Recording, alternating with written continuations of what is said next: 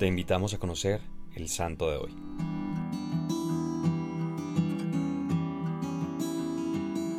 Hoy conoceremos sobre la vida de San Gregorio Magno, quien, como su título lo dice, fue un gran papa y doctor de la Iglesia. Nació en Roma en el año 540, creció en una familia de la nobleza, también muy cercana a la Iglesia católica. Su tatarabuelo fue el Papa Félix III, sus tías fueron vírgenes consagradas y sus padres, Gordiano y Silvia, fueron fieles devotos que, a pesar de sus privilegios, lo criaron en un ambiente de piedad, caridad y oración, e incluso llegaron a ser venerados también como santos. Luego de terminar sus estudios de derecho, Gregorio ocupó varios cargos administrativos, hasta ser nombrado por el emperador Justino como prefecto de la ciudad de Roma. Alcanzó rápidamente el éxito y vivió en medio de los lujos a los que ya estaba acostumbrado, pero sentía que esto no lo llenaba. Su corazón le pedía algo más. Decidió entonces dejarlo todo, donar gran parte de sus bienes a los pobres y hacerse monje. Se retiró a la casa de su familia en el Monte y la convirtió en el monasterio de San Andrés, entre otros tantos monasterios fundados por él. Allí se dedicó al diálogo constante con Dios y al estudio de las sagradas escrituras y de los padres de la Iglesia. Al poco tiempo, en contra de lo que hubiera deseado, pero en respuesta a los talentos que Dios le había concedido, el Papa Pelagio II lo ordenó diácono y lo nombró su nuncio apostólico en Constantinopla. Allí combinó sus labores diplomáticas con la vida monástica que tanto amaba. En el año 590 la peste se tomó Roma y el Papa falleció a causa de ella. Gregorio fue elegido como su sucesor. Aunque él no deseaba este cargo e incluso intentó fugarse, según lo relata el Papa Benedicto XVI, finalmente tuvo que ceder y aceptarlo, reconociendo en ello la voluntad de Dios. Como papa, San Gregorio tuvo que enfrentarse a tiempos difíciles, las invasiones de los longobardos a la península itálica, el desorden político y la hambruna como consecuencia de los saqueos y la peste fueron algunos de los desafíos que supo asumir con sabiduría, orden, disciplina y caridad, así como con la experiencia que había adquirido en sus labores en el servicio civil.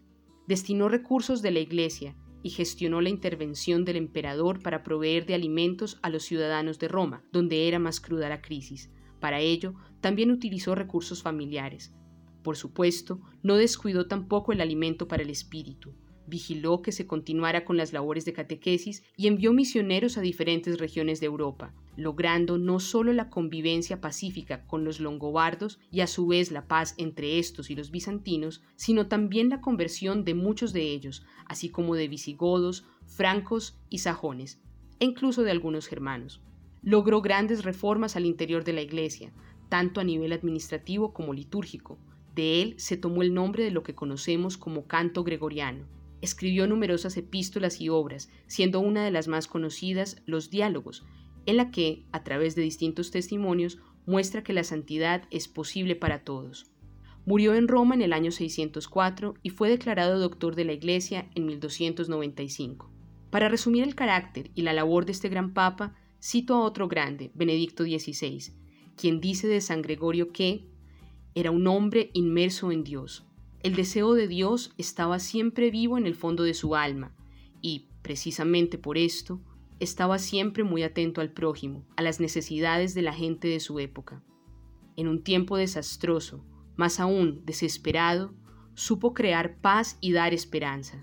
Este hombre de Dios nos muestra dónde están las verdaderas fuentes de la paz y de dónde viene la verdadera esperanza. Así se convierte en guía también para nosotros hoy.